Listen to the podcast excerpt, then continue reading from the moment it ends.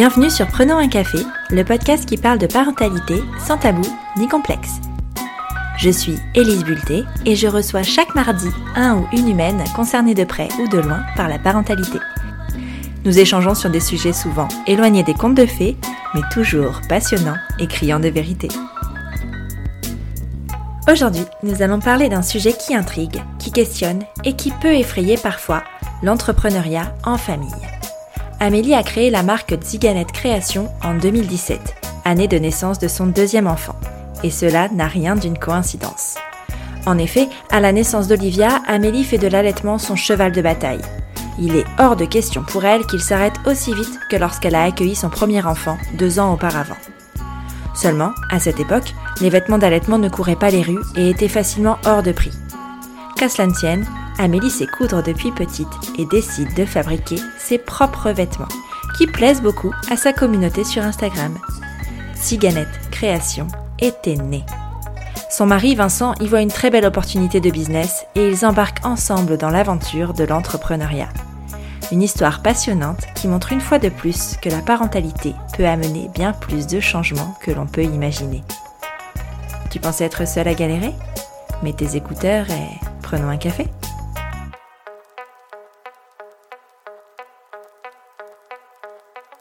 Salut Amélie, bienvenue sur Prenons un café. Je suis vraiment super contente de te recevoir aujourd'hui pour parler d'un sujet euh, important à mon sens et qui questionne beaucoup, à savoir l'entrepreneuriat en famille. Avant d'aborder ce sujet-là, est-ce que tu peux nous en dire un peu plus sur toi, nous, nous, nous raconter un peu qui tu es, s'il te plaît? Alors moi je suis Amélie, euh, on me connaît sur les réseaux sociaux sous le nom de Diganette et c'est aussi le nom de ma marque de vêtements d'allaitement. J'ai pas été chercher très loin, j'ai pris euh, le nom sous lequel on me connaissait déjà. Et dans la vie, donc je, je crée des vêtements d'allaitement avec mon mari. Euh, donc on est tous les deux chefs d'entreprise dans notre petite entreprise et je fais aussi du contenu sur Instagram. Vous avez combien d'enfants euh, tous les deux? Parce que vous avez des enfants. On a trois enfants. Esteban qui a 7 ans, Olivia qui a 4 ans et Alba qui a bientôt 18 mois. Je vais te demander, parce que d'habitude je demande toujours si, à mes invités si, euh, s'ils ont toujours eu un désir de maternité, mais alors toi je vais te poser la question autrement. Je voudrais savoir euh, qui était Amélie avant d'avoir des enfants? Alors, Amélie, avant d'avoir des enfants, euh, j'étais euh, jeune déjà. j'ai mon premier à 21 ans, donc euh, j'étais jeune. Euh, j'étais auxiliaire de puriculture en crèche et j'avais envie d'avoir des enfants depuis à peu près toujours. Depuis, au, enfin, depuis mes 5 ans, je rêve juste d'avoir l'âge pour pouvoir avoir des enfants. Ah ouais, et c'était quoi l'âge pour avoir des enfants pour toi? Dans ma tête, c'était 20 ans. À 20 ans, c'était un âge respectable pour avoir des enfants, euh, bien que euh, quand je me suis mise avec Vincent, j'avais 18 ans et euh, je lui ai dit mais on ferait pas un enfant maintenant? Il m'a dit mais toi mais t'es folle, mais ça va pas du tout.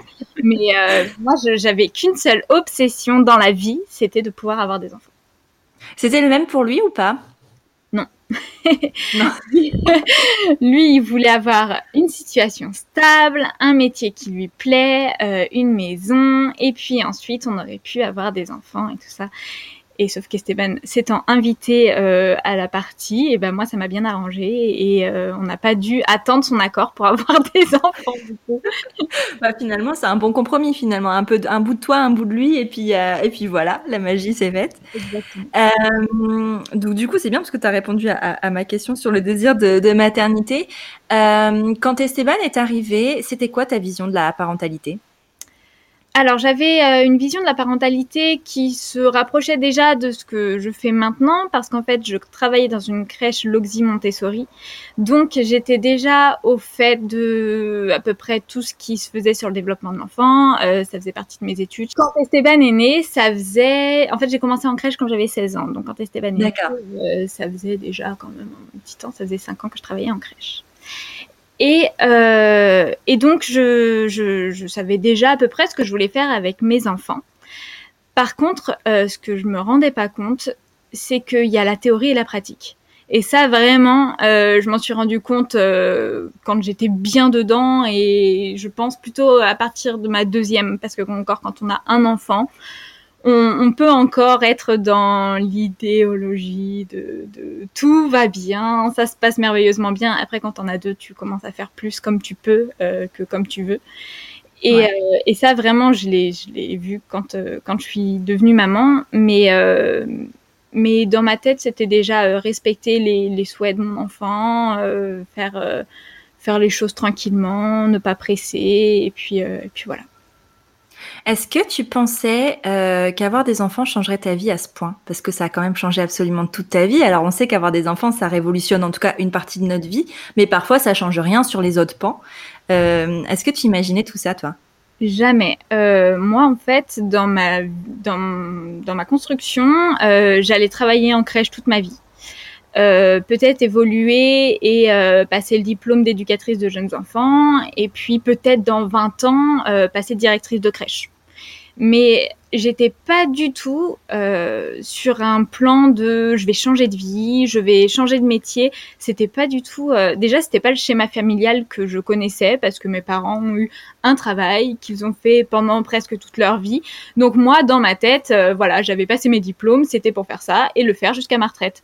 Donc euh, c'est vraiment le fait d'avoir des enfants et d'avoir un mari avec euh, avec ses idées aussi euh, qui m'ont qui m'ont permis de, de, me dire bah ouais en fait tu peux changer de vie complètement. Ouais. Est-ce que tu étais déjà sur les réseaux sociaux quand tu as eu Esteban? Enfin, à quel moment? Parce que je sais que tout ça aussi est lié avec, euh, avec Instagram et avec les réseaux sociaux. À quel moment tu t'es mise sur les réseaux? Alors, j'ai toujours été sur les réseaux sociaux. Euh, avant la naissance d'Esteban, j'étais déjà sur Instagram. Je partageais des trucs complètement différents de, de ce que je partage maintenant. Euh, mais j'ai toujours partagé en fait des photos euh, qui me plaisent parce que parce que j'aime beaucoup la photographie et donc depuis la naissance d'Esteban, je partage notre quotidien. Euh, enfin, c'était au début juste des petites phrases, des photos et tout ça, et j'ai commencé réellement à avoir une communauté et du coup à partager plus intensément à la naissance d'Olivia. Donc. Donc il y a quatre ans. Ouais.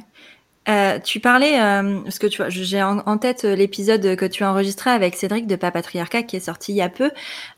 tu parlais de ton allaitement avec Esteban qui a été qui a été complètement différent de ce que tu as fait avec tes filles. en quoi la en quoi c'était différent? Parce que tu, ça a pas duré longtemps. J'ai euh, entendu aussi que tu disais que tu avais repris le travail super tôt. Euh, pourquoi en fait? Pourquoi tu as, je sais pas, c'était un choix, c'était une obligation? Enfin, comment ça s'est passé? Alors, ce qui s'est passé, c'est que à la naissance d'Esteban, j'étais pas du tout renseignée sur l'allaitement. Euh, je savais que je voulais allaiter, mais dans ma tête, étant donné que c'était un truc naturel, c'était aussi un truc inné. Et genre, j'allais coller mon bébé au sein, il allait téter, et puis c'est parti quoi. Sauf que dans, dans la vraie vie, ça s'est pas du tout passé comme ça. Et euh, ce qui s'est passé, c'est que euh, à la naissance d'Esteban, donc il était légèrement prématuré, j'ai dit que je voulais allaiter. Euh, on m'a dit oui, mais enfin c'est quand même un petit poids, donc donnez-lui des biberons en même temps. Euh, je me suis dit bon bah quand même à la maternité, elles savent ce qu'elles font, ce qui n'est pas le cas. et, du coup, et, du coup, je me suis dit bah fais ce qu'on te dit de faire. Et donc on a commencé dès la maternité un allaitement mixte euh, alors que c'était pas du tout mon choix. Euh, il se trouve que Esteban était très mal. Il a fallu que, que moi-même, avec euh, ce que j'avais sous la main, je trouve des solutions. Donc j'ai commencé à tirer mon lait, à lui donner au biberon. Et puis, euh, et puis au bout de dix jours, alors à cette époque-là, euh, pour situer un petit peu, on vivait chez mes parents parce qu'on avait rendu notre appartement qui était trop petit pour accueillir un bébé, parce que je rappelle qu'Esteban n'était pas prévu au programme euh, à ce moment-là. Et euh, on était reparti pendant la grossesse d'Esteban s'installer chez mes parents, euh, le temps de, de, mettre un peu d'argent de côté pour acheter notre appartement. Donc à la naissance d'Esteban, on était encore chez mes parents.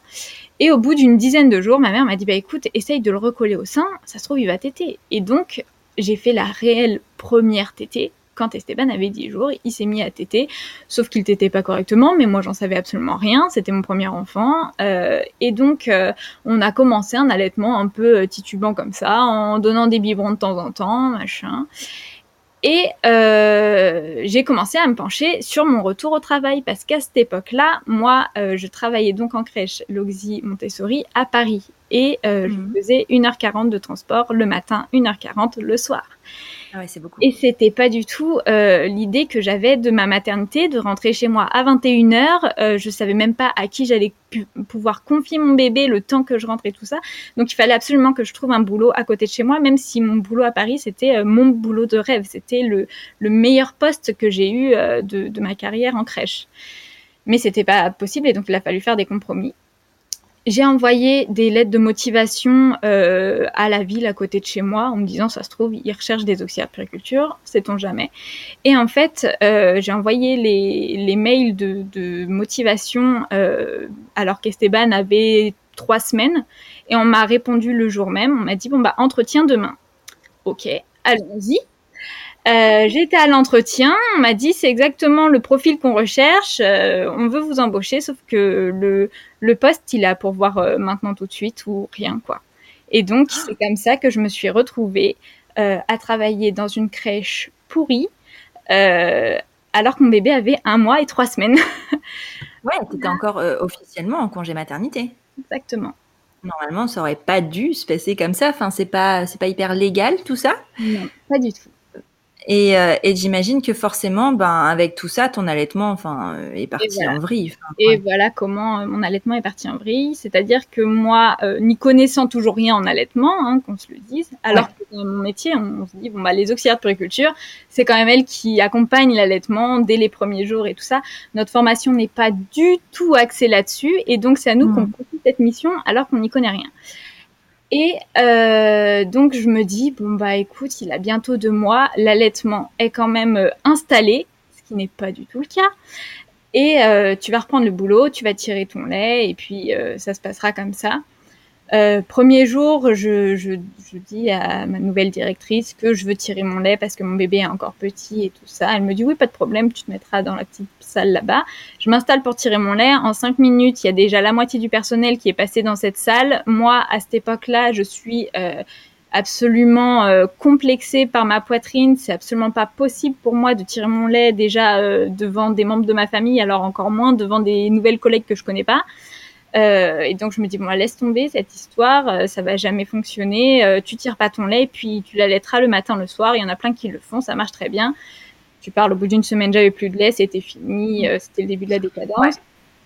Bah, c'est ce que tu fais à autour de 7-8 mois, tu vois, pas à 2 mois, où le rythme des tétés classique d'un bébé de 2 mois, c'est pas du tout matin et soir. Quoi. Et non, c'est ça. C'est-à-dire que quand on commence à donner euh, de tétée dans la journée et se passer comme ça, le corps, euh, ce qu'il comprend, c'est qu'on est en cours de sevrage et que l'idée, c'est qu'il n'y ait plus de lait.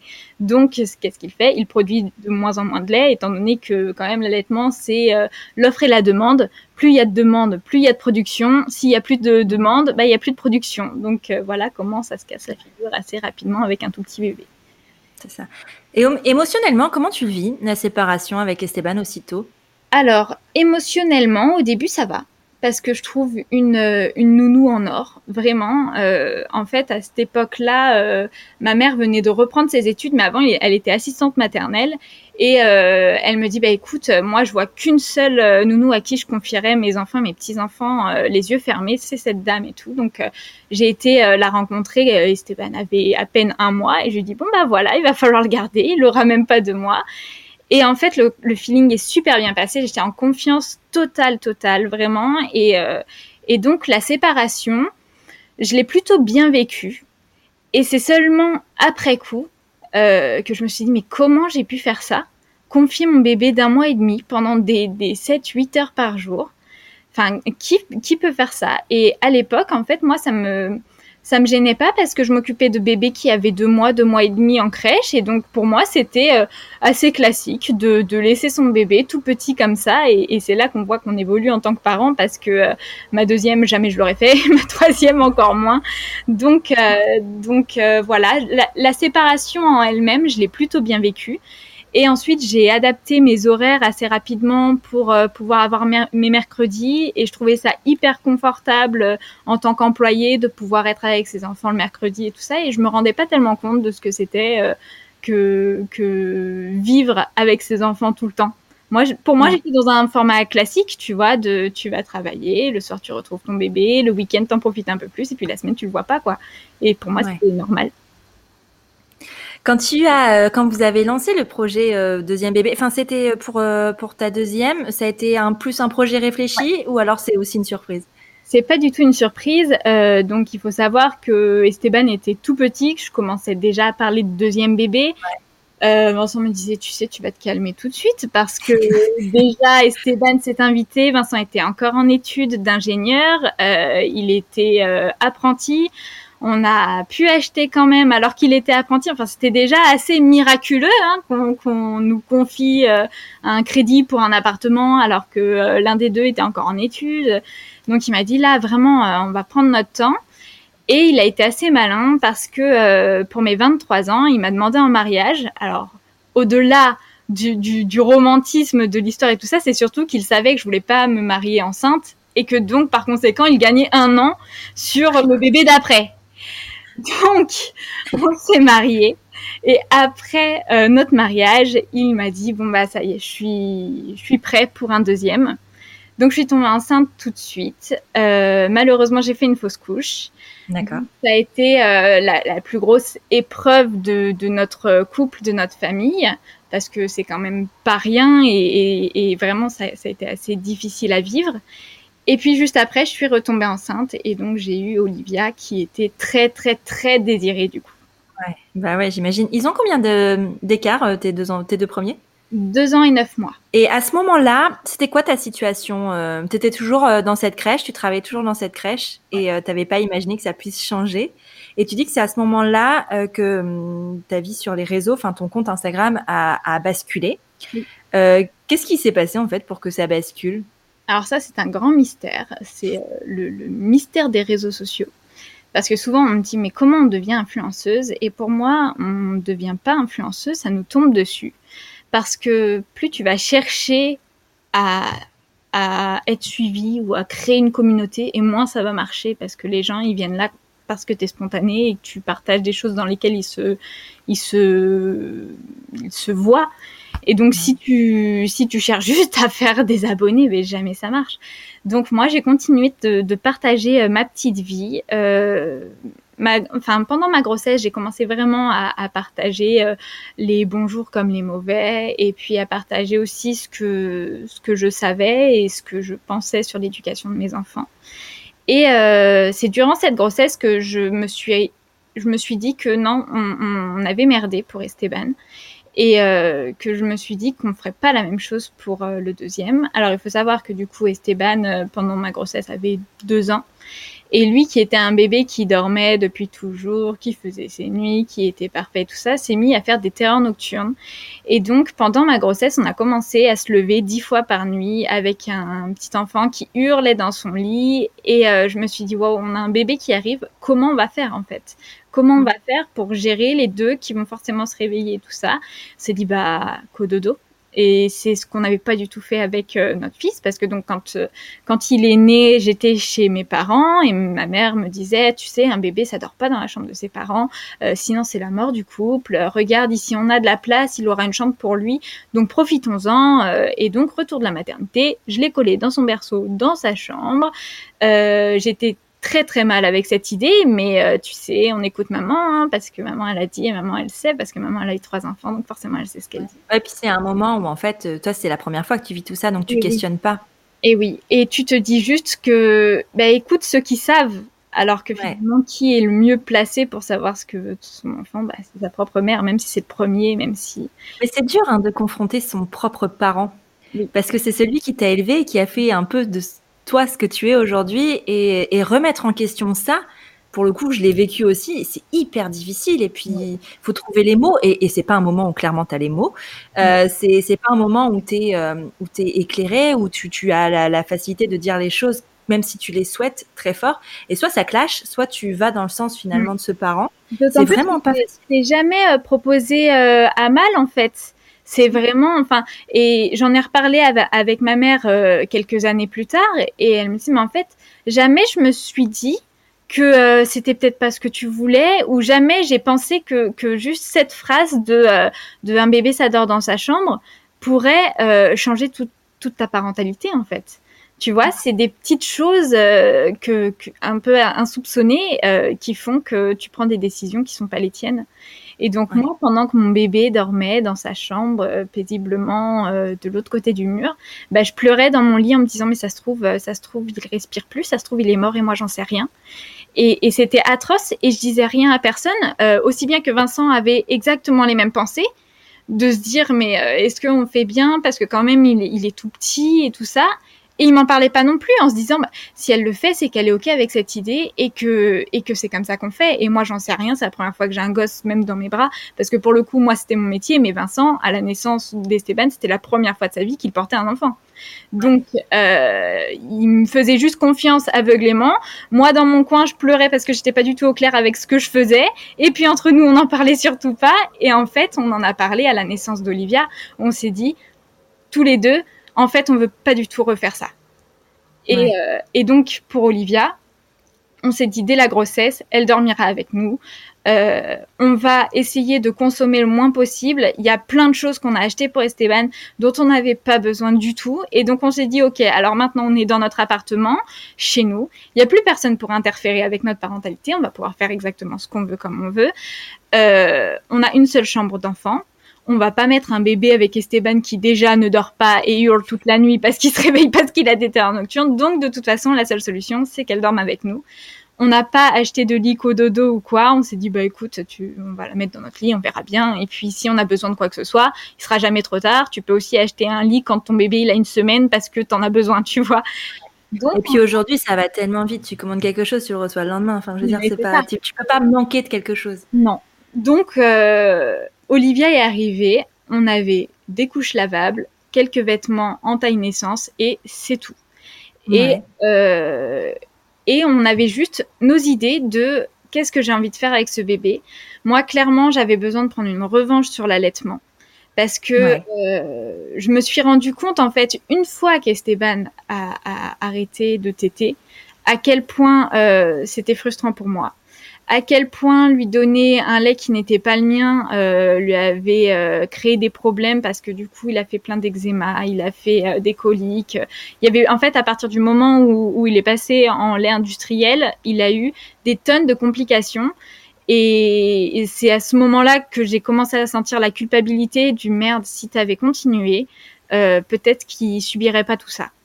Et mm. donc, il fallait que je prenne une revanche sur, euh, sur mon allaitement et je me suis pas laissé la possibilité que ça rate pour Olivia. Euh, je me suis renseignée pendant toute ma grossesse.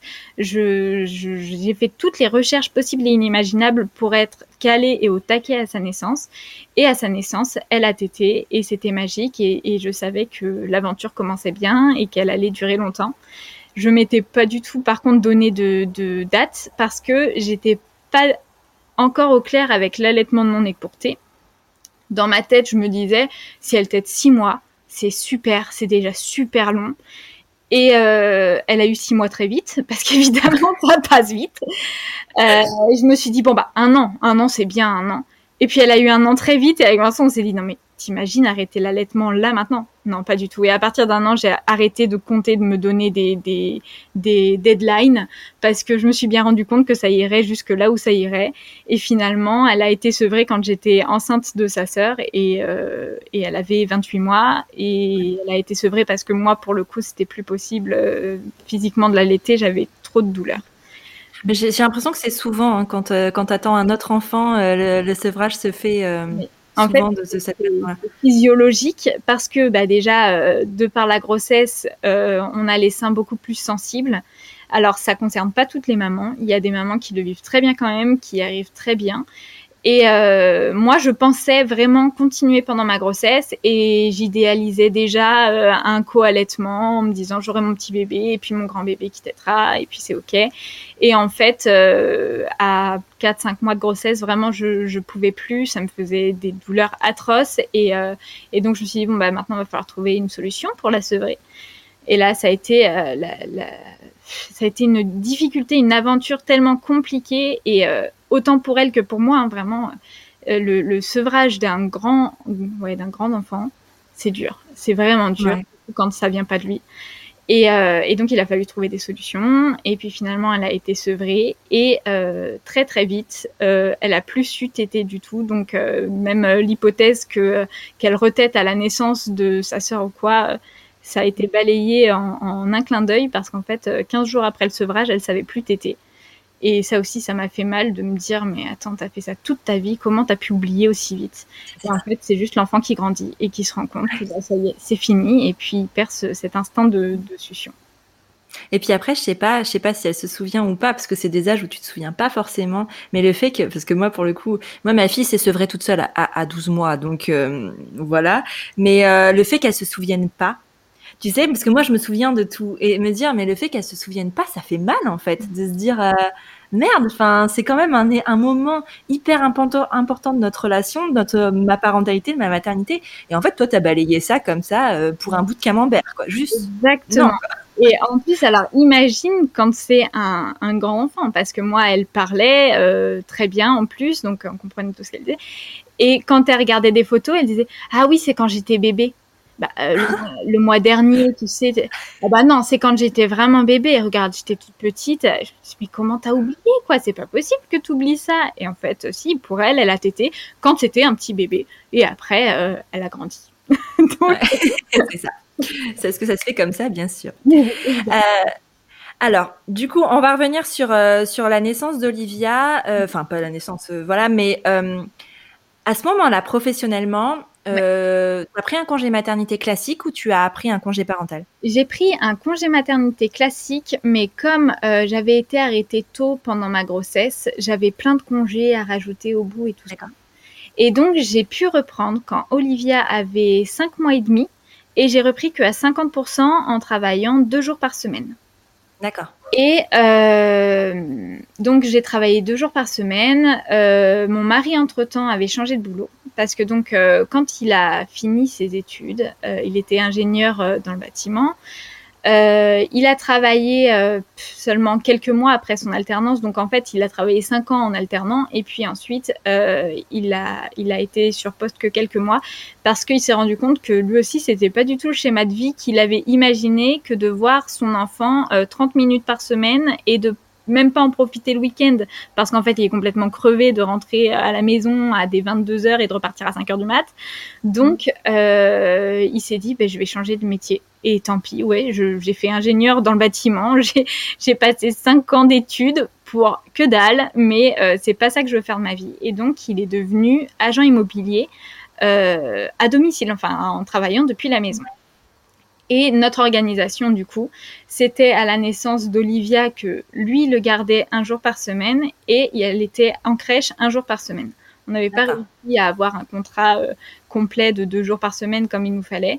Donc, euh, les premiers mois, c'est Vincent qui a gardé Olivia quand moi j'étais au travail, puis euh, moi qui la gardais quand lui il travaillait. Mmh. Et c'est aussi à ce moment-là euh, que les réseaux sociaux se sont un peu plus développés. Euh, moi, à l'étang, euh, de mon temps libre, je m'amusais à me faire des vêtements d'allaitement parce que je m'étais dit que c'était une aventure qui allait quand même durer et que j'en avais un peu marre euh, d'avoir deux chemises que j'alterne toute la semaine pour pouvoir allaiter mon bébé tranquille. Et je me suis dit, bah écoute, t'as qu'à coudre des vêtements. En fait, non, c'est même pas ça le cheminement, c'est que je suis tombée sur un site où euh, le pull d'allaitement était à 270 euros. Et je me suis dit, mais c'est sérieux ça? Et vraiment, je vais, non, non, jamais de la vie, je vais mettre ça dans, dans un pull pour. Euh, alors, ok, il est en cachemire, mais je m'en fous un peu. Moi, je voudrais juste que ce soit joli. Et donc, j'ai cousu mes premiers vêtements d'allaitement comme ça. Et comme j'étais très fière du résultat, j'ai mis une petite photo sur Instagram. Et là, évidemment, euh, dans ma communauté, tout le monde m'a dit mais tu veux pas en coudre pour les autres? Parce que moi aussi je trouve ça canon, je voudrais des pulls comme ça. Et moi tout de suite je dis mais non en fait euh, je peux pas faire ça parce qu'en fait j'ai une vie, euh, je suis auxiliaire de périculture et puis j'ai des enfants. Et Marcel m'a dit mais bien sûr que si tu vas faire ça. tu vas coudre des choses pour les autres. Je dis, mais attends, mais je suis même pas couturière. Ouais, ok, t'es pas couturière, mais tu sais coudre. Regarde, tes fringues, ils sont jolis, ils te vont bien. Pourquoi tu couds pas pour les autres? Et en fait, ça me paraissait être une montagne. Et c'était impossible pour moi de faire ça euh, parce que je ressentais une pression et je me disais mais attends, j'ai un bébé qui dort pas et si elle me laisse pas coudre, ça veut dire que je prends du retard et tout ça. Donc on a commencé à trouver une organisation un peu bancale. Vincent m'a dit bah écoute, à chaque fois que tu couds un truc pour toi, tu couds trois trucs en plus. Une fois que c'est prêt, tu les mets en vente. Et à ce moment-là, comme ça, tu es en retard sur personne. Personne n'attend de toi quelque chose. Tu vends que ce que tu as cousu et on fait comme ça. Et donc, on a commencé à faire comme ça jusqu'à jusqu'à me rendre compte qu'en fait, euh, la demande était énorme par rapport à ce que je pouvais faire. Donc, euh, je, je, cousais autant que je pouvais et puis je vendais comme ça. Et puis, au bout d'un moment, je me suis dit, non, mais il faut que tu prennes des commandes quand même parce que tu peux pas coudre au pif un 36, un 40, un 42. Et puis après, euh, il y a une nana qui veut t'acheter le truc, sauf qu'elle fait du 42 et que toi, cette, cette fois-ci, tu avais cousu du 36. Donc, j'ai commencé à prendre des commandes, à travailler encore moins et à m'organiser différemment. Entre-temps, j'ai réussi à avoir une place en crèche avec trois jours de garde, donc j'avais une vraie journée dédiée juste à ça dans la semaine. Donc je cousais comme une malade tout ce que je pouvais sur cette journée-là. Et euh, jusqu'à arriver euh, à un mois où euh, j'ai cousu plus de 100 pulls moi, toute seule, chez moi, dans mon salon, et que je me suis dit, avec une journée par semaine, avec une journée par semaine, et je me suis dit, en fait, c'est pas possible. Tu peux pas continuer comme ça. Enfin, c'est pas une vie. Et puis, euh, va falloir commencer à, à, calculer une vraie rentabilité parce que là, euh, j'étais euh, j'étais auto-entrepreneur et en fait. Euh, je, étant donné que je suis pas du tout du métier, je suis pas du tout du commerce non plus. Moi, j'estimais mes prix en fonction du coût matière et c'est tout. Et on tu voyais pas les charges, le temps passé. Mais c'est ça, on m'a dit, mais en fait, tu sais que toi, tu coûtes quelque chose. Euh, les heures passées là-dessus, ça a un prix. Ah bon? Bah, c'est l'exemple de tu, tu, appelles un plombier pour qu'il se déplace chez toi, il change une pièce, c'est pas la pièce qui te coûte le plus cher, c'est le fait qu'il se soit déplacé qui passe du temps. Exactement. Sauf que tu vois, moi j'étais sur mon petit nuage de euh, oui, mais quand même, je vais pas faire payer le temps que je passe. Bah, en fait, dans la vraie vie, si, c'est ça. Et donc, il a fallu commencer à réfléchir à quelque chose de plus viable que euh, juste euh, de, de, coudre chez moi avec mes petites mains. Et euh, on a lancé notre première campagne Ulule euh, en faisant fabriquer par un atelier à Paris. Ouais. Et euh, ça a rencontré un succès fou. Moi, j'arrivais pas du tout à quantifier. J'avais fait un petit calcul de à chaque fois qu'il y a une commande, en fait, il y a 30 demandes. Et puis, euh, je m'étais dit, bon, bah, ça fait à peu près ça. Et en fait, c'était pas du tout ça, c'était bien plus. Donc, ouais. euh, donc, on a fait notre première, euh, notre première petite production comme ça, qui me paraissait énorme à l'époque. Je crois que pour la campagne Ulule, on avait fait 250 pièces, qui étaient parties en 48 heures, un truc comme ça. Et je me suis dit, waouh, mais c'est énorme. Et en fait, par rapport à ce qu'on fait maintenant, c'est rien. Mais, euh, mais à l'époque, vraiment, c'était quand même un, un, un bond dans l'espace par rapport à ce que je cousais moi euh, toute seule. Enfin, j'avais aucunement la capacité de, de faire 250 pièces. Et, euh, et, donc, ça a commencé comme ça. Et puis, on a grandi petit à petit. Euh, sauf qu'on est toujours tout petit parce qu'on est toujours euh, que tous les deux, toujours euh, en local dans notre petit appartement bien trop petit pour ça. Mais euh, c'est aussi euh, tout ça parce qu'on a mis euh, tous les œufs dans le même panier, comme tu disais tout à l'heure. Ouais, c'est ça. Tous les deux dans la même entreprise et que du coup, les banques nous disent de bien aller nous faire foutre pour nous aider. C'est vrai. Et parce que du coup, au début, T'as quitté ton travail quand? Parce que ça, enfin, à quel moment t'as pris cette décision-là de partir en all-in sur Tiganet? Alors, en fait, j'ai jamais pris cette décision. Euh, en fait, tout ça, la campagne Ulule et tout ça, ça s'est passé quand j'étais euh, en début de grossesse pour Alba. Et donc j'étais encore euh, pendant quelques mois à 50% à la crèche et puis je dédiais le reste de mon temps à Tiganet. Et euh, on a ouvert la SARL où on a décidé vraiment de consacrer tout notre temps à tous les deux en mars 2019. Avant ça, j'étais juste en micro-entreprise et tout ça. Et, euh, et, donc, en fait, euh, étant donné que, que les choses euh, en France ne se passent pas forcément d'une grande logique quand on est entrepreneur, moi, légalement, je suis encore en congé parental. Et, et c'est mon mari qui est, qui est gérant officiel et moi, je suis actionnaire minoritaire de mon entreprise. D'accord. Mais donc, légalement, tu es toujours employé par cette crèche. Oui, c'est ça. Jusque... Parce que là, tu as un congé parental, du coup, ça peut durer jusqu'à... C'est ton troisième enfant, c'est un peu plus long, du coup? C'est un, peu, un peu plus lent et euh, en plus il y a un accord euh, de mairie qui fait que moi je peux aller jusqu'à 3 ans. Donc euh, parce que sinon je crois que maintenant c'est 18 mois ou plus long, tout comme ça je sais. Ça, ça réduit. Et donc moi je peux aller jusqu'à 3 ans, donc je vais aller jusqu'à 3 ans. Et puis ensuite il faudra que je démissionne. Mais mais légalement, je suis encore là parce que aussi il y a une histoire de après tu perds ta sécurité sociale. Euh, Alors c'est, euh, tu passes par la sécurité sociale des indépendants, mais ça c'est encore des choses, c'est hyper compliqué quand t'es pas dedans pour le coup. Euh, moi je pourrais te dire ça, mais je sais pas si les auditeurs pourraient comprendre ce que je raconte. mais, mais du coup ouais, parce que moi je suis indépendant depuis super longtemps, donc moi je, je, fais partie de la sécurité sociale des indépendants, quoique maintenant ça a changé et on est tous sous le régime de la sécurité sociale universelle en France. Mais j'ai une question parce que du coup tu as une, une rémunération tous les mois ou parce qu'en congé parental, comment ça se passe? J'ai aucune rémunération. D'accord. Euh, là, je touche rien en fait légalement et euh, je suis pas salariée de mon entreprise non plus. Et euh, donc nos seuls revenus, c'est c'est des dividendes d'entreprise. Mais on pas salarié ni l'un ni l'autre parce que en fait quand on a ouvert la SARL euh, et que le comptable a fait les prévisionnels, s'il y en avait un ou deux qui étaient salariés, en gros à chaque fin de bilan on était euh, dans le rouge de ce que nous coûtait notre salarié. Donc on s'est dit bon bah pas de salarié. Et étant donné qu'on ne compte pas non plus sur une retraite euh, probable qu'on aurait dans 40 ans ou je sais pas quoi, on s'est dit on s'en fout et on met nous-mêmes notre argent de côté pour pouvoir s'en sortir quand on sera à la retraite quoi. Complètement. Et euh, à quel moment, parce que parce que ton mari avait d'autres ambitions professionnelles, enfin, il s'était lancé dans cette euh, ce, cet âge, enfin, ce travail d'agent immobilier indépendant. À quel moment il a switché lui pour euh, pour partir sur Tiganet ben, quand on a ouvert la SARL en mars 2019, euh, il s'est dit en fait, on a besoin d'être deux pour abattre tout ce travail parce que c'est quand même un travail hyper prenant. D'autant plus que nous, dans les statuts de notre entreprise, donc on a tout ce qui est production de vêtements, d'allaitement, et aussi ce qui est création de contenu euh, et revenus de par Instagram. Et donc on est, on est clairement déjà pas assez de deux, mais jamais de la vie j'aurais pu faire ça toute seule. D'autant plus que euh, c'est lui qui gère toute la partie de l'ombre, donc euh, le site internet, euh, la comptabilité. Alors je, je, prends de plus en plus la main là-dessus parce que à terme, étant donné que lui a aussi d'autres projets, euh, il voudrait que je sois autonome sur l'entreprise.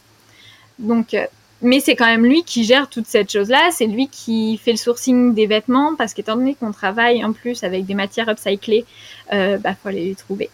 Donc, donc c'est lui qui chemine toutes les, tous les chemins de, de l'Île-de-France pour trouver des belles matières qui nous conviendraient, qui existent déjà, parce que ça fait partie aussi de notre histoire et que moi j'ai toujours travaillé avec des matières upcyclées et que je me suis dit, ben, même en grandissant, tu vas pas commencer à produire des tonnes de matières alors qu'il y en a plein qui existent. Et, euh, et, donc, euh, la plupart de, de, nos vêtements, et maintenant je dis bien la plupart parce que, euh, par exemple, ces pulls qui nous ont été demandés des millions de fois euh, qu'on a sortis euh, là cette année, c'est les mêmes que l'année dernière. Et pour la première fois, on avait fait produire du, du tissu parce que on avait craqué sur cette matière qui est pilou pilou à l'intérieur. Et, euh, et, il nous fallait de la quantité et on pouvait plus se permettre de faire juste 50 pièces et dire bah tant pis pour les autres. Donc euh, ouais, mais vous le faites parce qu'il y a de la demande. Tu vois, c'est encore différent. C'est une démarche qui fait que ben vous vous produisez euh, quelque chose qui est demandé, donc ça sera pas gaspillé. C'est pas de la fast fashion, tu vois. Ça n'a rien à voir. Et on n'a jamais de stock et on ne fait jamais jamais de solde parce que aussi nos prix sont calculés euh, au plus juste. Et, euh, et que du coup, ben, on essaye juste que qu'on soit euh, pile poil dans ce qui est demandé. Alors, ça crée un peu de frustration parce qu'évidemment, c'est jamais assez. Mais euh, alors, il y a déjà plusieurs raisons qui font qu'on peut pas faire du stock. C'est que, comme je le disais, on n'a pas de local, on est chez nous. On habite à 5 dans 75 mètres carrés, dont 15 mètres carrés dédiés à notre entreprise. Et donc, c'est déjà la moitié de mon salon et je ne peux pas euh, me permettre de stocker euh, en plus 1000 pièces euh, qui vont faire joli dans mon salon. Donc, donc on fait toujours en flux tendu et de plus en plus en pré-vente pour être vraiment au plus juste de, de ce qu'on nous demande en fait. Comment a réagi votre entourage quand vous êtes lancé dans l'aventure Tiganette? Parce que je sais que l'entrepreneuriat en famille, ça peut faire hérisser les cheveux de beaucoup de parents, grands-parents et compagnie. Comment ils ont réagi autour de vous? Alors, euh, ma, mes parents, c'est aussi eux qui m'ont le plus soutenu et euh, au début, quand je cousais toute seule, ma mère est venue m'aider parfois à coudre et tout ça parce que parce qu'il y avait trop de demandes et que quand même je sais coudre parce qu'elle me l'a appris quand j'étais petite. Ouais. Et donc, euh, elle trouvait ça fantastique. Euh, mes grands-parents ont eu euh, plein d'entreprises et étaient eux-mêmes entrepreneurs, donc ça ne mmh. fait pas peur plus que ça. Euh, il me semble qu'ils ont un peu plus tiqué quand ils ont compris qu'on se lançait à deux dans cette aventure et que donc, euh, si ça se cassait la gueule, bah, on n'avait plus rien. Et finalement, assez vite, ils se sont rendus compte qu'on avait quand même on s'était pas lancé à l'aveugle en se disant oh, bah on verra bien. Et puis si ça se casse la gueule bah on hypothèquera notre appartement.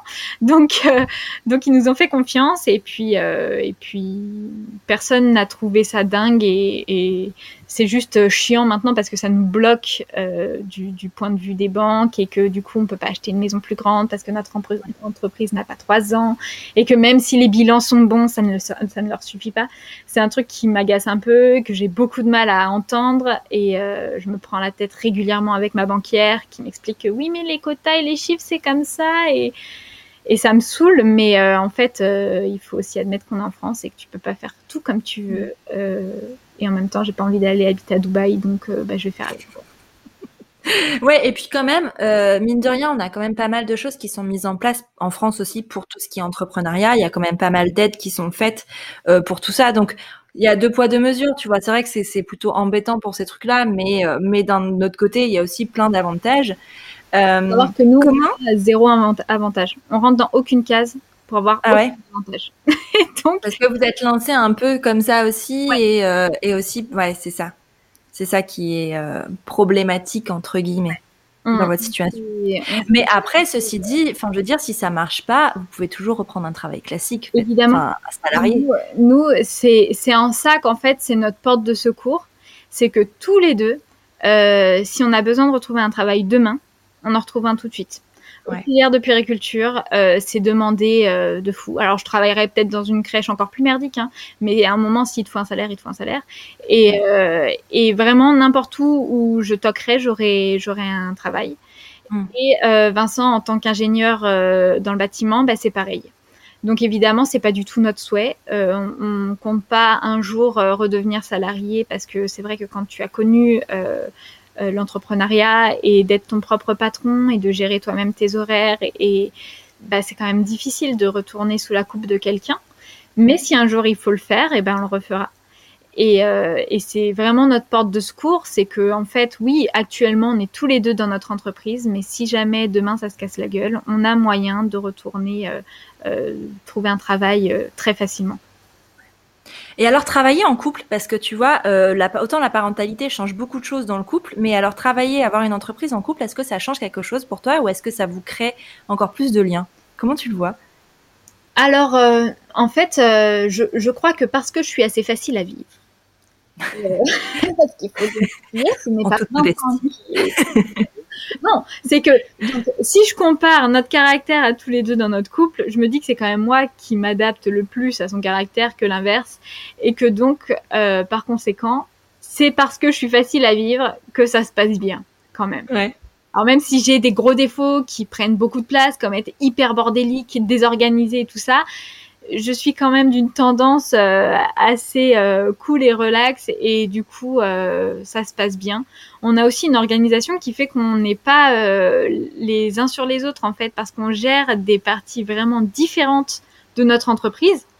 Et du coup, j'attends rien de lui ou il attend rien de moi pour que les choses se fassent. On a chacun nos missions et on se marche pas dessus. Donc, on fait tous les deux en gros, on est un peu en coworking, quoi. Lui, il fait ses tâches, je fais les miennes. On se retrouve à la pause déjeuner, alors qu'on est dans le même appart. Hein, et rappelons-le, tu fais que 70 mètres carrés. Hein, on n'est pas dans un truc où on se croise pas. On est ensemble, mais on se gêne pas. Et euh, quand c'est plus l'heure de travailler, on n'est pas non plus obnubilé par notre notre entreprise. Je sais que j'avais parlé avec d'autres entrepreneurs qui me disaient mais comment vous faites? Parce que moi avec mon associé, même quand on n'est pas là dans le cadre de notre entreprise, en fait on fait que parler de ça. Ouais, mais nous on a tellement d'autres choses à, à, à parler mm. parce qu'on est euh, on est parents de trois enfants euh, qui qui sont un peu turbulents. Donc du coup tu vois t'as as, d'autres choses à penser quand on est ensemble que juste euh, et au fait pour la commande 91 52 t'as fait non on n'est pas du tout là-dessus. Quand c'est quand c'est fini on passe à autre chose. Et du coup ça se passe plutôt bien comme ça et, euh, et, voilà quoi. Enfin, c'est notre petit train-train euh, quotidien et, et, ça se passe bien. Même si j'aurais jamais imaginé, euh, ne serait-ce qu'il y a cinq ans, qu'on pourrait travailler ensemble. Ouais. Oui, parce que c'est pas quelque chose. Enfin, généralement, quand tu dis ouais, je travaille avec mon conjoint ou mon mari, c'est ah ouais, mais ça va, vous vous en truc. Enfin, tu sais, les gens font tout de suite un, un parallèle où, où ils voient que le côté catastrophique de la chose et euh, parce que tu ne peux que ne pas t'entendre parce qu'en fait pour beaucoup le travail c'est la soupape tu sais. Genre tu vas respirer à ton travail alors qu'en fait ça peut aussi très bien se passer euh, en mettant aussi peut-être des limites j'en sais rien je sais pas. Enfin ça dépend. Après chacun chacun agit comme il le comme il l'entend. Mais ça peut aussi très bien se passer et, euh, et on peut très bien s'en sortir et avoir toujours un couple uni avec avec une entreprise finalement. Oui, oui. Absolument. Et nous, en fait, notre soupape, c'est pas forcément euh, de partir au travail. Euh, notre soupape, c'est aussi quand les enfants sont gardés et de se dire que d'un coup, bah, on n'est plus euh, des parents, tu vois. Ouais. Et, euh, et, et qu'on travaille ensemble. Enfin, j'ai pas l'impression d'avoir besoin ni de sortir de ma maison, euh, ni euh, de me séparer de mon, de mon mari pour euh, me dire que je suis plus heureuse de le retrouver ou de rentrer à la maison. Donc, euh, en fait, ça nous va bien comme ça. Et puis, c'est aussi un moment où on est juste euh, tous les deux. Et du coup, on peut parler un peu de ce qu'on veut sans se dire attention, il y a quand même les enfants qui écoutent, ou on peut dire des gros mots. Ou voilà. Enfin, la journée, c'est autant mon mari que mon collègue et euh, ça nous va très bien comme ça en fait. Et vos enfants, ils se sont rendus compte de ce changement professionnel? Enfin, comment ils l'ont intégré? Enfin, qu'est-ce qu'ils racontent de, de, ce que vous faites comme travail? Enfin, ils s'en fichent s'en fichent. Euh, globalement, ils s'en fichent. Ils se sont pas du tout rendus compte qu'on avait changé de travail, mais aussi parce que ça a toujours été très flou, étant donné que, euh, alors, euh, Esteban était très petit quand euh, j'ai eu euh, Olivia, donc lui, il rentrait à l'école en première année de maternelle. Moi, je travaillais deux jours par semaine euh, à la crèche, donc j'étais quand même trois jours par semaine quand lui était à l'école à la maison. Et, euh, et ensuite, euh, quand, euh, enfin ensuite j'ai eu Alba en fait quand on est passé ouais. à 100% avec avec l'entreprise et donc il s'est juste dit que bah je gardais Alba. Et ensuite Alba était à la crèche et puis je travaillais à la maison, mais ce que je faisais tout ça. Alors lui il est, il est un peu du genre euh, à s'en foutre, tu vois, ça, ça le concerne pas, il s'en fout à peu près quand euh, justement, je me suis posé la question, je crois que c'était en début d'année, je lui ai dit, mais en fait, je fais quoi comme travail? M'a dit bah tu, tu envoies des, des robes aux dames. Donc il savait quand même qu'il y avait un truc dans cet ordre-là. Ouais. Mais il s'en foutait un peu. Et euh, Olivia, elle, euh, elle, elle, elle, est un peu plus précise. Elle dit qu'on fait des vêtements euh, pour les mamans qui allaitent. Mais euh, en soi, euh, ce qu'on fait, ils s'en foutent un peu. Comme tu vois ce que je fais sur Instagram, pour eux c'est normal je pense que dans leur tête, euh, tous les parents ont Instagram et tous les gens font ça, faire des stories, euh, poster des photos, euh, répondre à des messages de gens que tu connais pas et tout. Ça, c'est vraiment leur quotidien. Et ils savent que c'est aussi mon travail. Et euh, mmh. ils savent que quand je suis sur mon téléphone, je suis pas en train de jouer ou quoi, c'est mon travail. Et ça, ils savent. Mais, mmh. mais en soi, ils se sont pas rendus compte de la transition, de ni de à quel point ça a grossi. Alors ils se rendent compte que quand même, quand Là, euh, on a été en gros rush juste avant Noël et euh, du coup, on avait besoin d'un local qui nous a été euh, prêté par notre bureau de style. Et comme c'était les vacances scolaires, ils sont venus travailler avec nous. Et on a fait des palettes et des palettes de carton. Et Esteban m'a quand même dit, mais je sais pas comment tu supportes de faire ça comme travail. Hein. Et donc là, il s'est rendu compte qu'on n'était pas là à se tourner les pouces et qu'on faisait quand même des trucs. Ouais. Euh, mais, mais ils ont se sont pas rendus compte de la transition, de quand est-ce qu'on a changé de travail et tout ça. Est-ce que, parce que tu vois, tu, tu parlais d'Instagram et c'est vrai que c'est un sujet sur lequel on pourrait rebondir parce que tu as une certaine visibilité aujourd'hui sur Instagram. Est-ce que ils ont déjà été impactés par ça dans la vraie vie ou pas? Impactés, non. Par contre, on, croise régulièrement des gens qui nous suivent sur Instagram et qui du coup euh, leur, disent ah bah je te connais parce que je te vois sur Instagram et tout ça. Mais euh, mais vraiment dans leur tête, je pense que c'est normal et que tout le monde euh, fait ça. Et juste Esteban qui a maintenant 7 ans m'a dit une fois mais toi t'as combien d'abonnés? Et je me suis dit que ça venait forcément de l'école parce que c'est pas du tout le genre de truc dont on parle. Et je lui dis pas, tu te rends compte, j'ai 80 000 abonnés. Ça, pas du tout. Et, donc, je, pense qu'ils ont parlé de ça à l'école et qu'il a dû dire euh, ma mère, elle a beaucoup d'abonnés. Mais, euh, mais, mais non, ça les, ça les impacte pas dans leur vie de tous les jours. Euh, ils sont dans une école normale avec des, enfants normaux. la seule chose que ça impacte, c'est que quand on les a changés d'école, en fait, toutes les mamans des copains euh, qui sont devenus des amis et avec qui on est tous les jours, me suivaient déjà sur, euh, sur Instagram. Et donc c'était quand même rigolo euh, le jour de la rentrée de recevoir un message. Bah, je crois qu'Esteban est dans la classe de ma fille. je t'ai vu à la rentrée, j'ai pas osé venir te voir. Et en fait maintenant on est super copines et, et on passe notre temps ensemble ça permet de faciliter finalement les liens de la vraie vie parce que tu vois si tu n'avais pas été sur Instagram tu n'aurais pas reçu ce message et peut-être que tu aurais enfin été devant l'école devant la grille. Exactement mais certainement.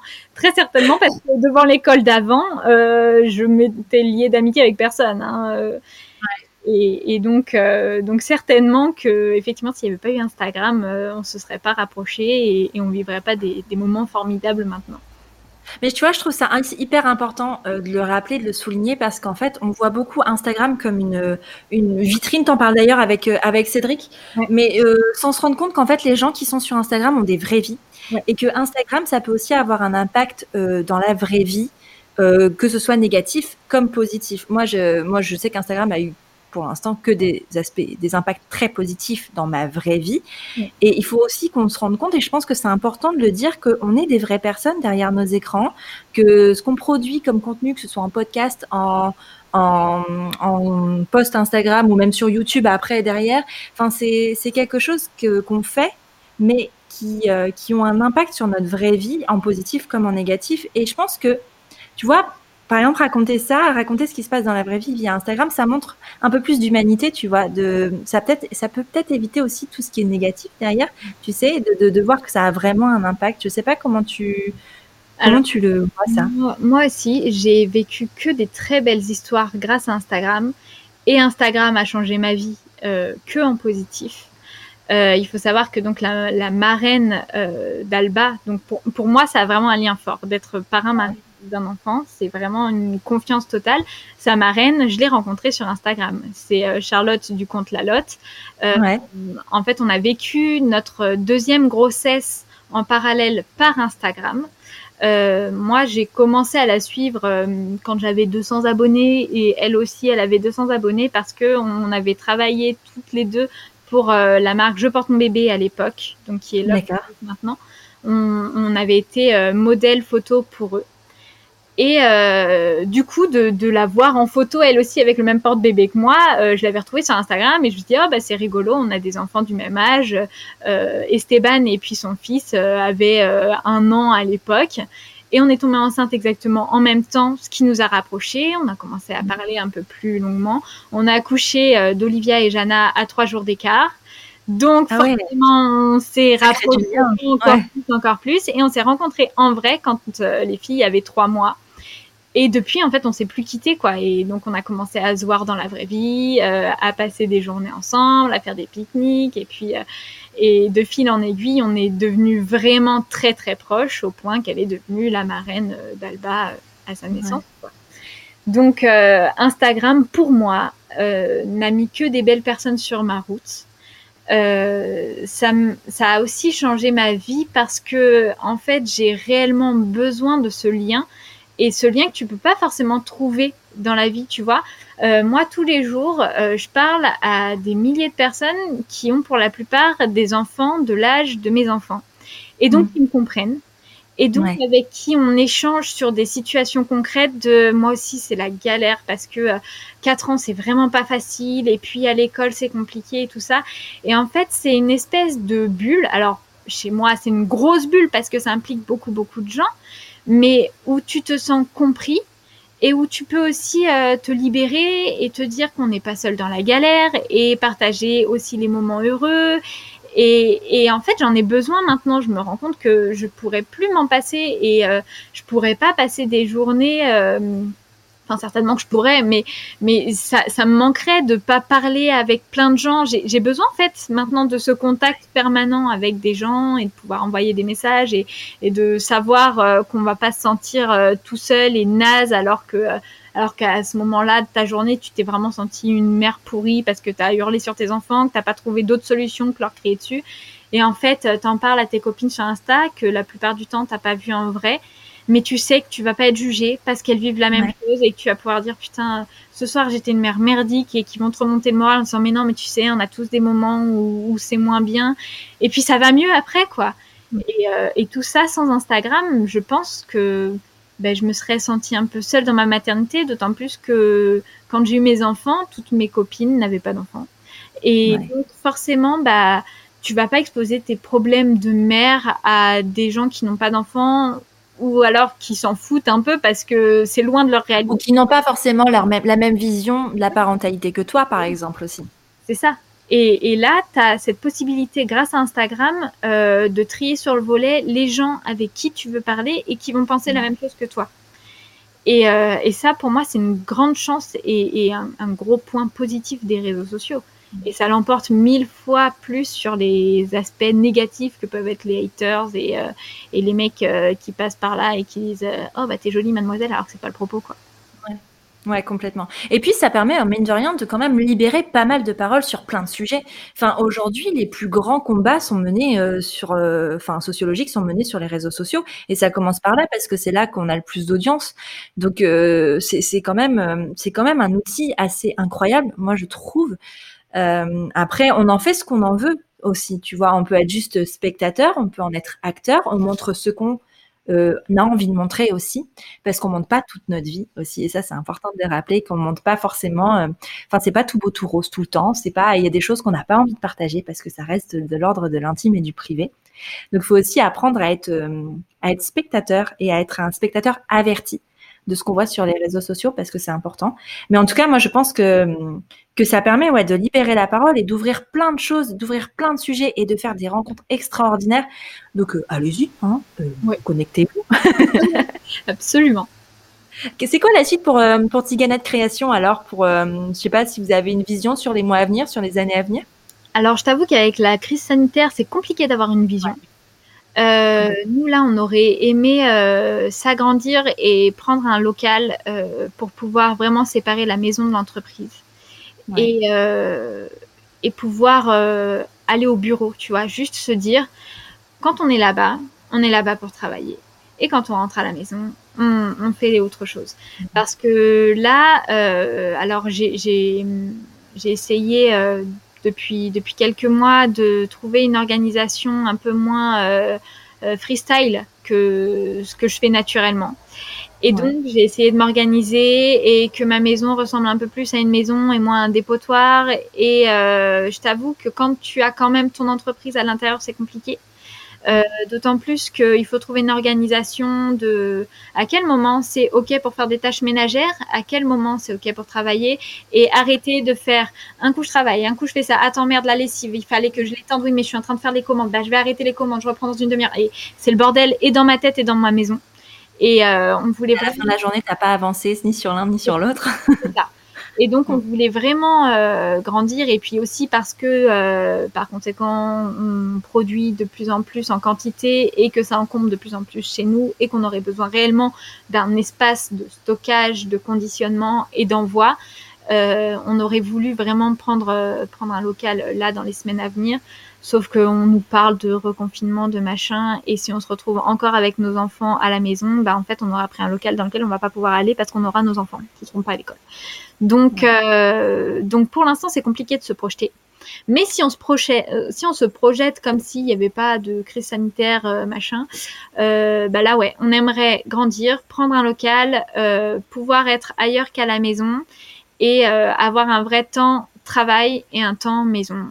Et du coup, pouvoir euh, agrandir, ne pas être limité non plus euh, bah, justement par notre appartement, parce que euh, faut se dire que oui, on s'est donné beaucoup beaucoup de, de, limites à cause de ça, en se disant bah, on peut peut-être produire plus, mais peut-être que ça va pas partir et si ça part pas, c'est où? C'est dans le salon. donc du coup, tu vois, on se, on est très très limité à cause de ça. Et puis c'est peut-être difficile aussi d'envisager de, déléguer certaines choses à d'autres personnes quand tu travailles de chez toi. Tu vois, tu peux, tu peux pas prendre par exemple un stagiaire ou même un apprenti ou même un salarié quand tu travailles de chez toi, c'est plus compliqué. C'est ça. Et euh, je refuse du coup toutes les demandes de stage parce que bah je vais pas accueillir un stagiaire dans mon bordel dans mon salon. Euh. et puis du coup j'ai j'ai l'impression tu sais de pas être une vraie chef d'entreprise, euh, d'avoir une organisation bancale et en fait, non, c'est juste que ce serait plus organisé si c'était pas mêlé à ta vie de tous les jours, quoi. mais, euh, mais du coup, euh, ouais, on aimerait vraiment, euh, vraiment faire ça parce que pour l'instant, toutes les personnes avec qui on travaille sont du coup en freelance. on a quand même quelqu'un qui gère nos réseaux sociaux pour pour la marque parce que mon, compte principal Ziganet il est géré que par moi et personne d'autre n'y a accès. Mais euh, Ziganet Création euh, est co-géré euh, par euh, un community manager qui s'occupe aussi du SAV, de nous renvoyer les mails et tout ça. Et ça, ça nous aide beaucoup, beaucoup. Mais effectivement, si on avait un stagiaire ou un apprenti ou un salarié à mi-temps qui m'aidait à faire les commandes et tout ça, ben, on serait aussi un peu moins la tête dans le guidon, quoi.